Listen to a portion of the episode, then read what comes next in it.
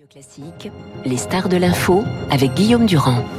Il faut toujours les surprises. Hubert Védrine, donc ancien ministre des Affaires étrangères et secrétaire général de l'Élysée, est en direct avec nous. Hubert Védrine, bonjour. Un mot sur cette affaire. Est-ce que vous n'avez pas l'impression que c'est la conséquence du voyage en Algérie du président de la République? C'est-à-dire, si les Marocains ne veulent pas de l'imam, c'est peut-être parce qu'ils ont été furieux des accords qui ont été passés avec les Algériens, puisqu'actuellement, les relations entre les Marocains et les Algériens sont extrêmement tendues. Entre l'Algérie et le Maroc, elles sont tendues depuis très longtemps. Ouais. Des décennies, en fait. Donc, je pense pas qu'il y ait un lien, parce que le, le Maroc est très sérieux, au contraire, sur toutes ces questions de lutte contre le terrorisme. Mais, mais à bout près, ils sont retournés. J'en sais rien. Je ne sais pas. Bah, ça prouve quand même que quelque part, ils sont piqués dans leur honneur. Euh, Peut-être, je sais pas. je sais pas. Donc, silence. Non, j'ai pas d'éléments. D'accord. Question numéro 2, avant qu'on aborde le fond de l'histoire Gorbatchev, il faut revenir sur le coup d'État, parce qu'on a bien raconté hier euh, son arrivée au pouvoir, cet homme justement qui sort euh, de l'appareil classique pour devenir le réformateur qu'il a voulu être. Et puis à la fin, la fin est un mystère, il part en Crimée, euh, on, on est en 91, au mois d'août, hein, en vacances avec sa famille, et il se rend compte assez rapidement, on est au milieu du mois d'août, que les téléphones sont coupés, que tout d'un coup il y a des, des chars qui sont dans les rues de Moscou, euh, très rapidement, ce putsch, qui est le premier putsch, euh, échoue. Mais là-dessus, vous avez des informations qui sont importantes. Je parlais de la boîte à secret parce que c'est pas neutre les conditions de la fin. Mais la vraie fin, c'est pas ce putsch-là. hein. Non, c'est le suivant. C'est le putsch de Yeltsin. Qui monte sur les chars. Et des autres, non, ça c'est bien. Et après, à la fin de l'année, alors on dit donne le coup de grâce parce que Gorbatchev avait été affaibli, avait raté, mais c'est la décision de Yeltsin pour devenir président de la Russie, du président biélorusse, du président ukrainien, etc., de mettre fin à l'URSS. Et de dire à Gorbatchev, tu t'en vas parce qu'il n'y a plus d'URSS. Ça c'est décembre. Ça c'est la fin. La fin d'ailleurs, c'est pas l'histoire du mur qui est, et dont on parle tout le temps, mais auquel on donne une importance démesurée. signé en Biélorussie dans, dans une, ré- dans une résidence de chasse. Voilà, dans la forêt. Dès qu'ils ont décidé de s'affranchir de l'URSS. De l'URSS. Et donc, il n'y a plus de président de l'URSS. Donc, il n'y a plus Gorbatchev. Le petit putsch ridicule qui a raté dont vous parlez, c'est celui que craignait Gorbatchev depuis des années, enfin à la fin, pas au début, et qui euh, voulait euh, interrompre l'évolution de Gorbatchev, la, la- la fin du Parti communiste, la libéralisation de beaucoup de choses, même si Gorbatchev, en fait, voulait sauver l'URSS. Donc ça lui est arrivé d'être répressif. Autant il voulait abandonner la mainmise de l'URSS sur l'ensemble de l'Europe de l'Est. Il avait d'ailleurs annoncé aux dirigeants qui n'emploieraient jamais la force, jamais la force, pour maintenir leur régime. Donc là, tous ces régimes étaient condamnés bien avant l'épisode du mur. Hein. Tous ces régimes étaient condamnés. Mais sur l'URSS, il voulait, il c'était un utopiste. Hein. Il voulait sauver l'URSS. Donc il y a des quelques ultra-conservateurs qui s'organisent avec une petite partie de l'armée pour essayer d'arrêter ça. Donc qui le mettent sous euh, et qui l'emprisonnent quoi à Soros. À ce moment-là, les communications téléphoniques sont coupées, ni la Maison Blanche ni l'Élysée n'arrivent à joindre Gorbatchev. Ça a À été partir de là, Mitterrand qui a téléphoné. bah, on a essayé, oui, bien sûr, oui. mais c'était coupé Ouais. par rapport à ça. Et alors après, il y a eu ce rendez-vous absolument hallucinant puisque normalement, il devait être Mais ça, donc, ça a échoué. Ce, Ouais. C'est, une sorte de spasme final des conservateurs, en tout cas à l'époque, pour stopper la politique Gorbatchev. Je reviens sur l'histoire euh, enfin, simple et compliquée car peu connue. Euh, normalement, il- il- les deux camps euh, négocient un passage du pouvoir le 30 décembre. En fait, le 27 décembre, Eltsine s'est déjà installé avec ses principaux conseillers et des litres de whisky dans le bureau de Gorbatchev. Et ils ont commencé à négocier, c'est important pour la suite de la carrière de Gorbatchev, euh, les conditions de son départ sur le plan financier. Ils lui ont proposé 4000 roubles. Oui, mais ça, c'est les péripéties finales, c'est ridicule. Oui, c'est c'est ridicule, mais ça, ça a conditionné, parce qu'on a beaucoup parlé après de Gorbatchev faisant de la publicité, etc., etc. Donc ils Oui, l'ont, c'est secondaire, ça. C'est secondaire. Ouais. Ils ils l'ont maintenu en vie économiquement, mais enfin ils l'ont quand même donné toutes les conditions de difficulté pour survivre. Alors après, il y a le problème de fond, c'est-à-dire l'occasion ratée euh, pour Gorbatchev, pour les Russes, euh, pour les Occidentaux, puisque vous évoquez. Oui, ça, c'est mon avis, ça. Euh, C'est en une quoi c'est gigantesque une occasion. gigantesque occasion ratée et qui a justement des conséquences dans ce qui se passe dans la Russie d'aujourd'hui? Bah, vous voyez où on en est avec la Russie. Donc la, la tentative Gorbatchev, la présidence Gorbatchev, c'est raté par les Russes. Mais il est vrai qu'il y a eu un, un long article dans Le Monde hier avec quelques inexactitudes, mais une remarque très très juste, qui disait que les Russes en fait ont jamais aimé les réformateurs. Le tsar Alexandre II, Kerensky avant, avant Lénine, Gorbatchev. Donc en déclenchant ce qu'il a voulu déclencher, ici est mal pris, il a déchaîné des forces hostiles, Gorbatchev a raté quelque chose et c'est, c'est désolant du point de vue russe. On le voit très bien dans les livres excellents de son ancien porte-parole, Andriy Grachev, oui. qui, qui, vit la moitié du temps en France. Et il, il montre l'échec. Alors Gorbatchev, c'est comme Jean 23 et l'Église, quoi. Il sort, je compare pas l'Église et le Parti communiste, mais il sort d'un système et en fait, il veut complètement changer le système, mais sauver l'URSS. C'est un utopiste. Et à mon avis, il a, il a déchaîné la perestroïka trop tôt. Il savait pas quoi faire.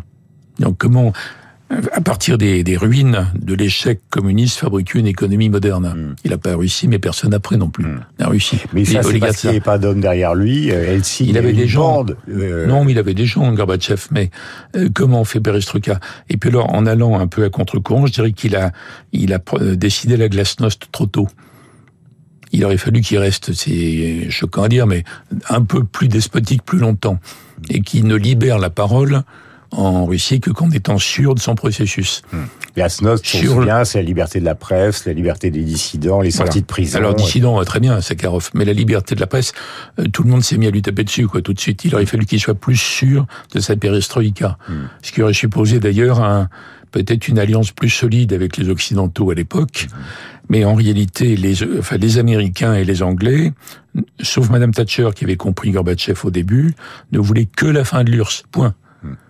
L'avenir des relations avec la Russie, auquel Mitterrand. Elle a dit Thatcher, aussi. Hein, je me souviens très bien. Elle a dit, pour l'avoir rencontré avant qu'il ne soit au pouvoir, Avant qu'il soit le numéro un. Elle a dit, avec lui, on va pouvoir faire des affaires. Oui. Enfin. Oui, oui, oui, c'est ça.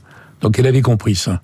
Mais il aurait eu besoin d'une d'un vrai partenariat avec l'Occident et le seul qui s'intéressait à non pas simplement à la fin de l'URSS, mais à l'avenir des relations d'Europe avec la Russie, c'était Mitterrand. Hmm. Un peu Kohl et Delors aussi, les seuls. Hmm. Mais dans le fameux sommet, sommet des sept, élargi à 8, c'était le début, au début de 91, c'est d'ailleurs l'échec qui a entraîné le putsch, euh, Gorbatchev demandait de l'argent en plus, hmm. et Bush disait, ce qui n'est pas faux, mais enfin, euh, Bush le père. Le père, le père, faut pas confondre avec le fils. Bush disait, c'est aider Gorbatchev. Mais ils l'ont laissé tomber, hein. Non, non, ils ont empêché qu'il y ait une aide.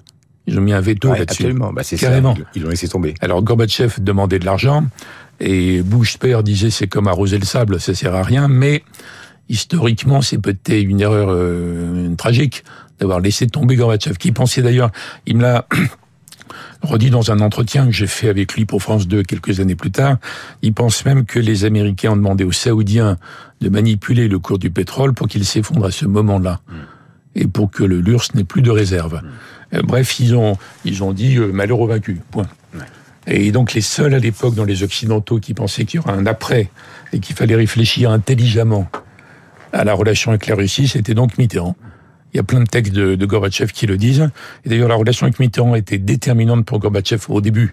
Parce que Mitterrand était le, seul en Occident qui avait cette vision. Il a vu combien de fois? Oh, Je sais pas, 10, euh, 12 fois. Il parlait en quelle langue? Bah, toujours les interprètes, mais vous savez, les interprètes de ce niveau, ils, parlent aussi vite que nous parlons là aujourd'hui. Hein. Oui, donc c'est il, y a aucun... il l'a même invité après. Il l'a invité après à la à Cluny, etc. donc il y, a, eu un, un gros loupé. Il n'y a pas que les épisodes Yeltsin, Poutine 1 et 2, Medvedev ou les Occidentaux. À mon avis, on n'a pas eu la politique la plus intelligente. Oui, mais attendez. Même avant. Attendez, j'ai plein de questions, Védrine. Comment se fait-il qu'un mouvement culturel qui pousse justement Gorbatchev au pouvoir, parce que c'est jamais un homme seul, en 85-91, c'est-à-dire en 6 ans, se retourne pour devenir un mouvement conservateur qui est celui d'aujourd'hui? Oui, mais j'ai entendu hier, mais c'est une interprétation exagérée, ça. C'est pas un mouvement culturel. C'est euh, l'ensemble des, disons, des classes moyennes de la Russie qui veulent vivre avec un peu plus de liberté, vivre un peu mieux. Pas avec les valeurs occidentales, mais à l'occidental. Mm. Et Gorbatchev, c'est pas parce qu'il y a la, il y a le rock et compagnie, hein, c'est pas ça. Oui, mais vous savez que c'est exactement ce qui se passe en Ukraine. C'est-à-dire que les Ukrainiens, aujourd'hui, parce que c'est là, la translation est importante. Mais ça, c'est autre chose. Oui, mais eux, ils sont installés sur des bases qui sont celles non seulement d'une liberté politique à l'égard de l'URSS, mais aussi sur une idée qu'ils sont, euh, par exemple, Kiev, c'est le nouveau Berlin, c'est la nouvelle créativité, euh, mais c'est le capitalisme, c'est le capitalisme. ils n'ont plus aucune envie de vivre dans l'ancien système. Oui. Mais c'est le milieu, c'est ce qu'on se dit dans le monde culturel et artistique. Mais non, non, mais moi je vous parle aussi d'industrie. Hein. Gorbatchev, c'est pas déterminé en fait. Gorbatchev, il avait été dans ses voyages avant, il avait euh, constaté que les soviétiques étaient haïs à Prague ou ailleurs. Hmm. Donc un raisonnement politique chez Gorbatchev, bien avant le fait qu'une partie de la jeunesse à Moscou veuille euh, vivre avec les musiques américaines en fond. C'est, disproportionné comme analyse, à mon, à mon avis. Hein. Mais est-ce que lui faisait l'analyse qu'il fallait, au fond, euh, bah, libérer les autres? C'est-à-dire, euh, au fond, arriver à, terme à une autonomie qui serait une forme de destruction du grand empire russe il voulait, Est-ce qu'il était pour il ça? pas de façon impériale. Il considère qu'il doit lâcher le glacier d'Europe de l'Est que Staline avait imposé en dépit des engagements pris à Yalta. Hmm. Ça, c'est son truc sur l'Europe de l'Est. Ça va de la Pologne à la Roumanie. Hmm. Hein Mais il voulait garder l'URSS. Donc le Caucase et les pays baltes. Hmm. Donc là, c'est comme... Et l'Ukraine ou pas l'Ukraine? Euh, L'Ukraine... Euh, L'Ukraine, non, non, non. Il pense comme Solzhenitsyn. La plupart des Russes de cette époque ne pensent pas que l'Ukraine soit euh, indépendante. Qu'il faille séparer l'Ukraine du reste. Ça, c'est la stratégie Brzezinski. Hein. Il faut, si on veut donner un coup fatal à la à l'URSS et à la Russie, il faut séparer l'Ukraine. Il n'est mhm. pas du tout là-dessus, lui. Mhm. Pas du tout. D'ailleurs, à la fin de sa vie, il, est à la fois très critique euh, des positions, euh, disons, euh, autoritaires, répressives de Poutine. Mais il approuvera l'intervention en Crimée. Oui, mais tous les Russes pensent que la Crimée est russe. C'est pas original, ça. Du point de vue Gorbatchev. Je suis pas forcément original, j'essaie d'être historique. Non, mais le Donbass, c'est différent. Le Donbass, c'est différent, mais sur la Crimée, où il y a, il y a une sorte d'unanimité russe là-dessus. Mm. Bref, Gorbatchev, il faut pas se tromper. Il veut sauver l'URSS en la réformant le plus loin possible. Mhm. Il déchaîne des forces qu'il ne contrôle plus, qui sont des forces immobilistes. Mhm. C'est très compliqué de réformer. Hein. Mhm. C'est plus facile de faire des révolutions avec des résultats en général effrayants, mais c'est très compliqué de réformer dans tous les systèmes, et même dans ce système-là. Donc oui, ça, sa lutte contre l'alcoolisme est tout à fait justifiée. Mais qu'est-ce qui s'est passé? Les gens ont acheté de, l'eau de Cologne. Donc il aurait dû intégrer ça. Donc il y a un manque de, de réalisme, de progressivité, euh, de ruse, de prudence dans ce que fait Gorbatchev, mais avec une bande de gens très très bien, enfin une bande, le mot est pas bon, avec une équipe de gens très très bien autour de lui, qui fait que peut-être ça aurait pu tourner autrement. Hmm.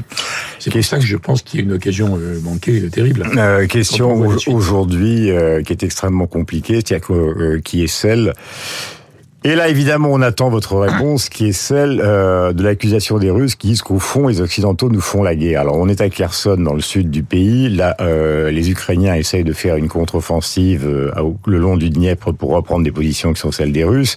Et on apprend dans tous les journaux que les Anglais, qu'une grande partie des pays de l'OTAN forment de nombreux soldats. On parle même de 100 000 soldats qui sont formés soit à l'extérieur de l'Ukraine, soit à l'intérieur de l'Ukraine, par exemple, par des Américains. Euh, pour les Français, on ne sait pas très bien euh, quel est le nombre. On sait que pour le canon César, il y a des gens qui ont été euh, formés, mais dans une base secrète, on ne sait pas où. Est-ce qu'il n'y a pas dans l'argumentation de Poutine quelque chose qui est vrai? Parce que quand on forme 100 000 hommes pour aller euh, affronter les Russes, c'est quand même l'idée qu'on est en guerre contre eux. Oui, mais même s'il y avait une part de vrai, s'il apparaissait qu'il y avait une part de vrai, c'est le résultat de la décision aberrante de Poutine le 25 février. Donc il y a un enchaînement après. Hmm. Alors évidemment, il a provoqué quoi? Il a réveillé l'OTAN.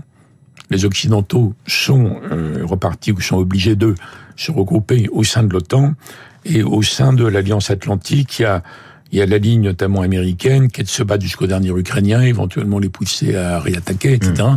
et ce matin, vous pouvez nous dire, Hubert Védrine, que vous êtes certain que quelle que soit l'évolution de la situation, toutes les forces de l'OTAN qui sont derrière l'Ukraine, y compris bien évidemment euh, la France, vont soutenir euh, euh, euh, le président Zelensky et les Ukrainiens jusqu'au bout.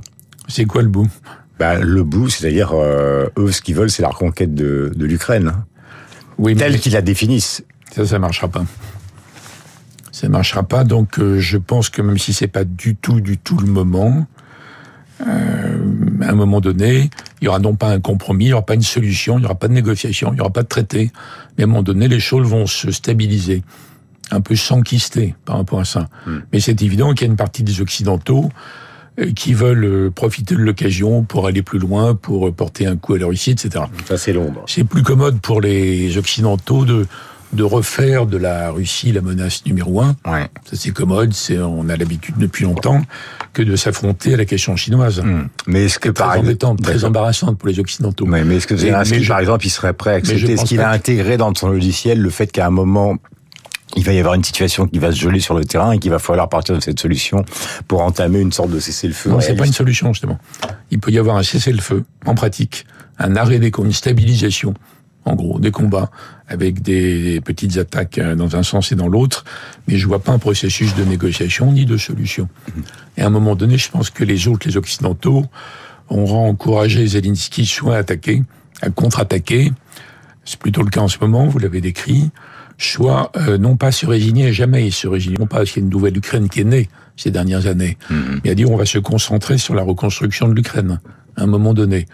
C'est pas clair. Le, je pense pas que le chancelier allemand, ni en réalité la France, même si elle s'est mise un peu à l'unisson euh, ces derniers temps, mm soit sur la ligne, il faut les pousser à attaquer jusqu'au bout, ce que vous appelez le bout. Mm. Le bout, c'est la guerre avec la Russie quand même. Mm-hmm. Hein Or, nous sommes dans des démocraties. S'il faut aller jusqu'à maintenant, il s'agit de euh, d'empêcher la Russie de gagner en Ukraine sans entrer en guerre. L'entrée en guerre, ce serait des votes des parlements. Vous imaginez les votes des parlements en Occident, au sein de l'Alliance, voter l'entrée en guerre? Impossible. Bon, donc vous avez la réponse à votre propre question. Merci Hubert Védrine, 8h30, la revue de presse. Euh, nous sommes avec David Adiker, Hubert Védrine qui, vous le savez, était ministre des Affaires étrangères du gouvernement Jospin et évidemment secrétaire général de l'Élysée avec François Mitterrand. Une dizaine de rencontres avec Gorbatchev. L'occasion ratée de tous les côtés, disait-il, euh, sur notre antenne. Voici